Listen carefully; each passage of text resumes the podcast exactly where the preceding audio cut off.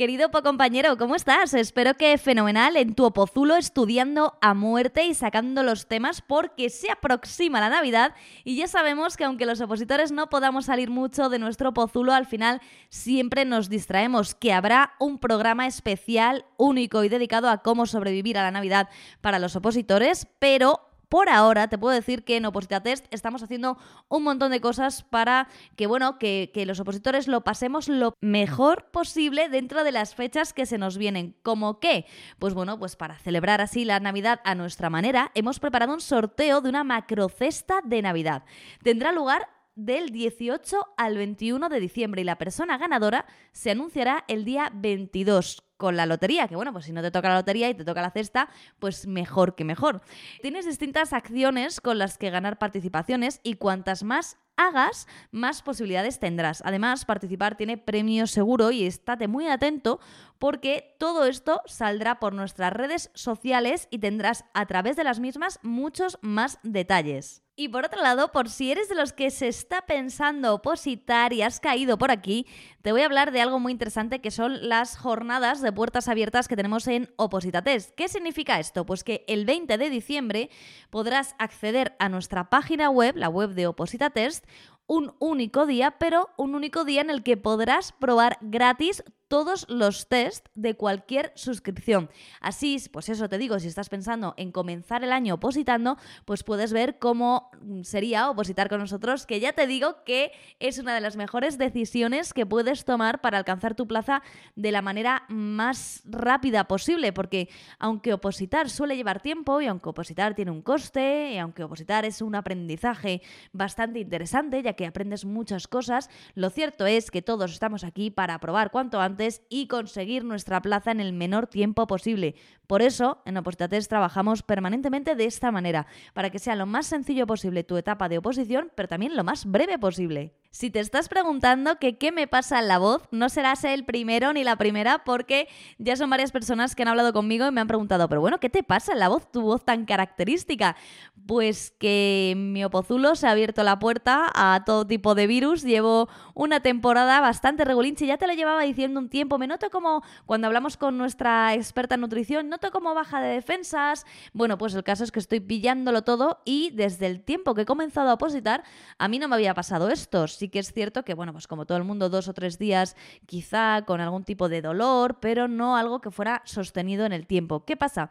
Que al final cuando tenemos alguna situación personal quizá que nos lleve a tener a la vez estrés, pues al final nos bajan las defensas y todo lo que pasa cerca de nuestro pozulo o si salimos un rato a la calle y hace un poco más de frío o estamos en un sitio con un poco más de calor, pues nos afecta en la oposición. Es... Mm, es difícil para un opositor estar permanentemente bien, ya sea en el ámbito emocional o en el ámbito físico. Yo la verdad es que hasta ahora me afectaba más el emocional y no me había afectado en el físico, pero bueno, pues ya lo estoy experimentando y dentro de nada haré un programa especial de cómo superar las tragedias de los virus en el opozulo. Espero que tú te encuentres muy bien, que te cuides muchísimo, porque eh, viene el 2024 cargado con muchísimos eh, ejercicios, muchísimas oposiciones y tenemos que estar fuertes. Así que casi que prefiero pasarlo ahora y estar perfecta para 2024 y sobre todo para mi oposición. No te distraigo más con mis penas, aunque ya sabes que si te apetece compartir las tuyas conmigo, tenemos un teléfono a tu disposición para que nos mandes un audio y me cuentes cómo estás tú sobreviviendo a esta temporada de gripe masiva, a esta temporada de virus, de más frío, cómo estudias en tu pozulo, lo que quieras, lo puedes compartir con nosotros, con Opositates y también con el resto de Opo compañeros que nos escuchan cada programa, que por cierto, muchísimas gracias por estar ahí. En esta ocasión vamos a hablar de un grupo de opositoras y opositores que es bastante nutrido y que se habla poco de ellos. Yo no sé por qué tenemos el perfil del opositor que acaba de estudiar la carrera y a continuación se pone a preparar unas oposiciones. Y lo cierto es que hay una gran parte de los opositores que tienen familia, que tienen hijos y que tienen trabajo. Entonces es una vida completamente distinta a una persona de 24 años que decide después de acabar la carrera y el máster ponerse a opositar y tiene una jornada completa de estudio y no tiene responsabilidades. Son dos perfiles de opositores súper distintos y por eso queríamos hablar hoy con alguien que ya ha aprobado su oposición y que nos pueda contar cómo es opositar con hijos y trabajando y además en esta ocasión con cambios bastante intensos durante el, el, propio proceso de oposición. Pero yo no te cuento nada más, vámonos a hablar con ella. Bienvenidos al episodio número 42 de Objetivo Oposiciones, el podcast para ayudarte a conseguir tu plaza.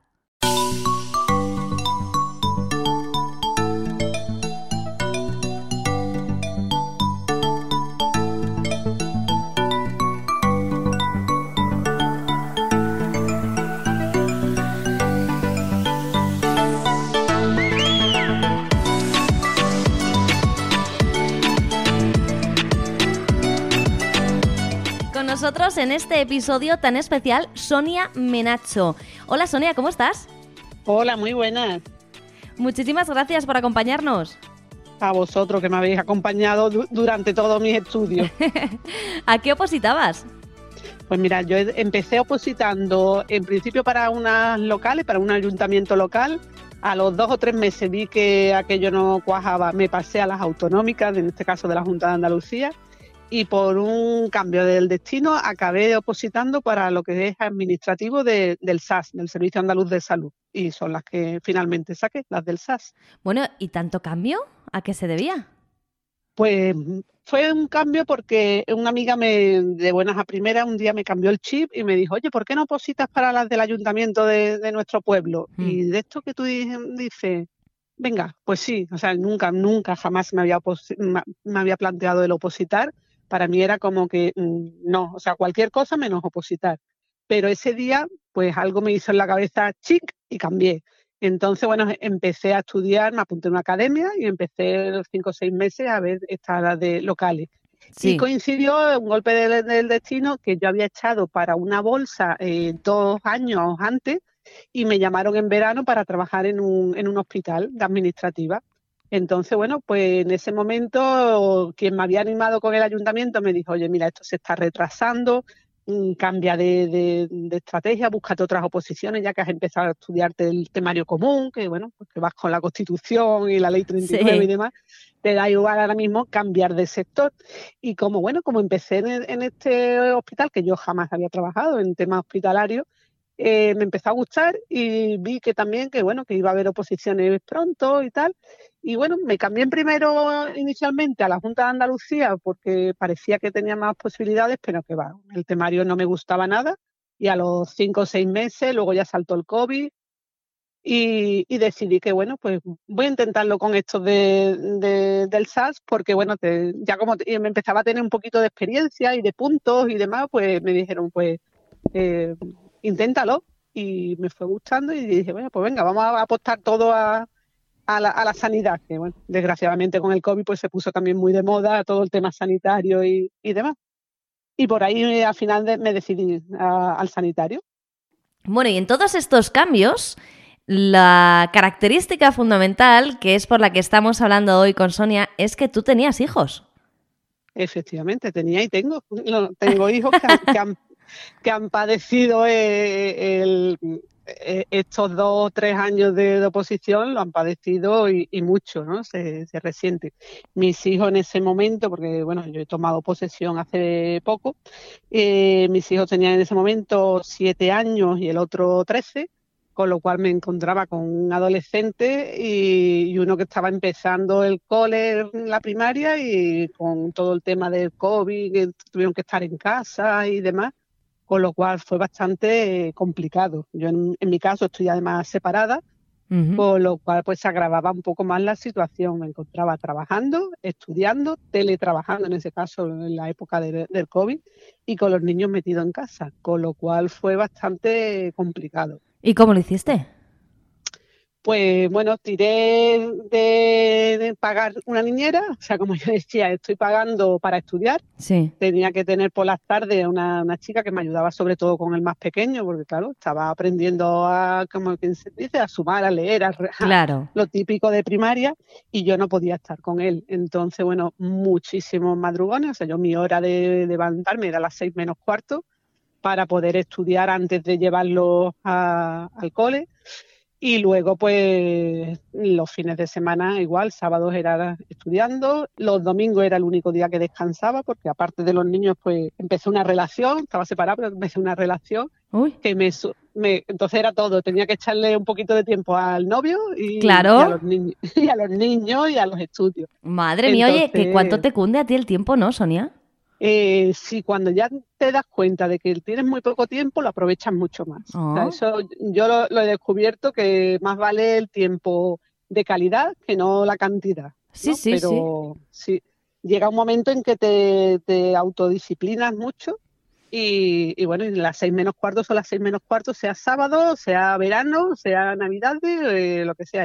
Toca el despertador y te tienes que poner y tienes que aprovechar antes de que los niños se despierten y luego pues la tarde por la tarde pues el, rato que estaba la, la, chica que cuidaba sobre todo al chico pues yo mamá no estaba y la puerta es cerrada y mamá no está y punto. Entonces era muy duro pero bueno ellos sabían que tenía que, hacerlo y cuando llegaba los cumpleaños sobre todo del chico de los amiguitos y demás pues yo lo llevaba al cumpleaños lo dejaba allí y luego una madre pues sabía que yo estaba opositando y me lo traían a casa no entonces es lo primero que he hecho. Cuando ya he terminado, he ido a todos los cumpleaños de los amiguitos porque claro. he dos años sin, sin hacer vida social con las otras madres. Pero bueno, es lo que toca. Si, si quieres una cosa, pues toda la familia se tiene que comprometer. Y te iba a preguntar, eh, ¿has tenido apoyo familiar, de amistades, por lo que veo, no? Bueno, eh, mis padres sí vivían cerca, también tuve la desgracia de perder a mi padre nueve meses antes de, del examen, Vaya. con lo cual pues fue todavía más duro, pero eh, bueno, siempre digo que desde arriba pues me echaron también una mano. Sí. Eh, y básicamente es que ellos se, se dieron cuenta de que mamá estaba haciendo una cosa que era muy difícil, era mucha gente y que tenían que, que apoyarme. Entonces, bueno, pues el apoyo, pero no tengo hermanos, o sea que tampoco es que yo tenga una, una familia extensa, sino eso, los amigos de, que se quedaban con el chico cuando podían, los otros padres que llevan, porque bueno, juegan, al fútbol y esas cosas, entonces hay que ir a los partidos, yo a lo mejor los partidos pues me quedaba en el coche haciendo test, o estaba en las gradas, pero estaba con el móvil haciendo eh, los test de oposita test precisamente, ¿no? claro. Entonces aprovechas el tiempo cuando menos te lo esperas o estás en la cama con el chico leyendo un libro, él se está leyendo el libro y yo estaba haciendo test y él sabía que los últimos 10 minutos antes de acostarme, porque yo eso ya fue una, una máxima que me puse, que los últimos 10, 15 minutos del día era haciendo los test del tema que peor me sabía. Entonces, pues él se, se, ponía conmigo a ver cuántos había fallado, era un poco de juego, ¿no? Y, me, preguntaba a lo mejor. Sí, sí, sí, es, hacerlo un poco cómplice. Y sobre todo el chico sí es lo bueno que ha tenido es que sabe lo que son hacer fichas, lo que hacer esquemas, lo que, bueno, pues todas las técnicas que solemos tener todos los opositores al final de reglas mnemotécnicas y demás, pues lo ha ido pillando él también para sus estudios en primaria. Oye, ¿y algún consejo que le pudieras dar a alguien que está opositando y está en tu situación, divorciado, separado y con hijos? Pues sobre todo que piense en que lo está haciendo por ellos. O sea, yo lo tenía muy claro que yo iba a sacrificar un par de años de mi vida, pero para luego darle una calidad de vida, porque yo antes había estado de comercial, estaba en la calle, y entonces, bueno, pues en la tranquilidad que ahora tengo de decir, he conseguido un trabajo de 8 a 3 y ahora tengo todas las tardes para ellos, para sus cosas y demás, y, la, la, tranquilidad de que no dependes ya de nadie, sino que de tu propio trabajo, es lo que te da fuerza para decir, yo puedo. Yo puedo, y vamos, que yo empecé a opositar con 45 años, que es que, que, que ya llevaba una trayectoria detrás que decía, bueno, que, te vas a meter en algo. Mmm, yo creo que mientras más mayores somos, más claro tenemos las cosas, los objetivos y más fuerza sacamos de donde no la hay. Entonces, pues con las oposiciones pasa eso. Y, y la verdad es que el, la gente que estoy conociendo y demás, somos muchísimos los que estamos, gente mayor de más de 40 años, que están opositando y que nos ha ido muy bien. Y bueno, tengo mi compañera de, del alma de, que, durante este tiempo de, estudio, ella, bueno, pues tenía un niño chiquitito de dos años y también ha tenido que sacrificar mucho, pero bueno, merece la pena. Después merece la pena y se puede. Pues eh, Sonia, muchísimas gracias por contarnos tu caso, por enseñarnos que se puede a pesar de todas las adversidades que se puedan encontrar y no nos queda nada más que darte las gracias. Gracias a, vosotros. Además, y si quiero añadir que, bueno, con el tema de, de Oposítate, eh, fue desde el principio, me, enamoré de la, me implicaba haciendo los test con esta amiga también. Y, una cosa curiosa es que yo, bueno, eh, siempre hacía los exámenes estos que se hacen de, retos y demás, y más o menos siempre quedaba en la posición en el 25%. Sí. En el examen yo final he quedado en el 25% justo de las oposiciones, o sea que es que lo clavé. Lo clavamos. Sí, sí, sí, totalmente. O sea, que, que anima a la gente que lo haga porque tanto yo como mi compañera hemos quedado en las mismas posiciones donde siempre durante un año y pico que estuvimos haciendo Posita D quedábamos con los, con los de estos. Y mucho de que a la vez, de, aparte de estudiar, que hagan mucho de, de, de temas de autoayuda, de frases motivadoras, de todo lo que pueda hacer de autoconvencimiento de que tú puedes conseguirlo. Eso es muy importante. No solo es estudiar, porque ya yo era malísima estudiante, o sea que no. Para mí el reto ha sido sobre todo ver que yo era capaz de algo que jamás me lo hubiera planteado. Pues muchísimas gracias Sonia por haber, bueno, por decirnos estas cosas tan bonitas y sobre todo por haber contado con nosotros y contársela a los que estén ahora mismo en el Opozulo. Un abrazo muy grande. Un abrazo para todos los opositores y se puede y la plaza cada día está más cerca. Gracias, hasta pronto. Venga, un beso.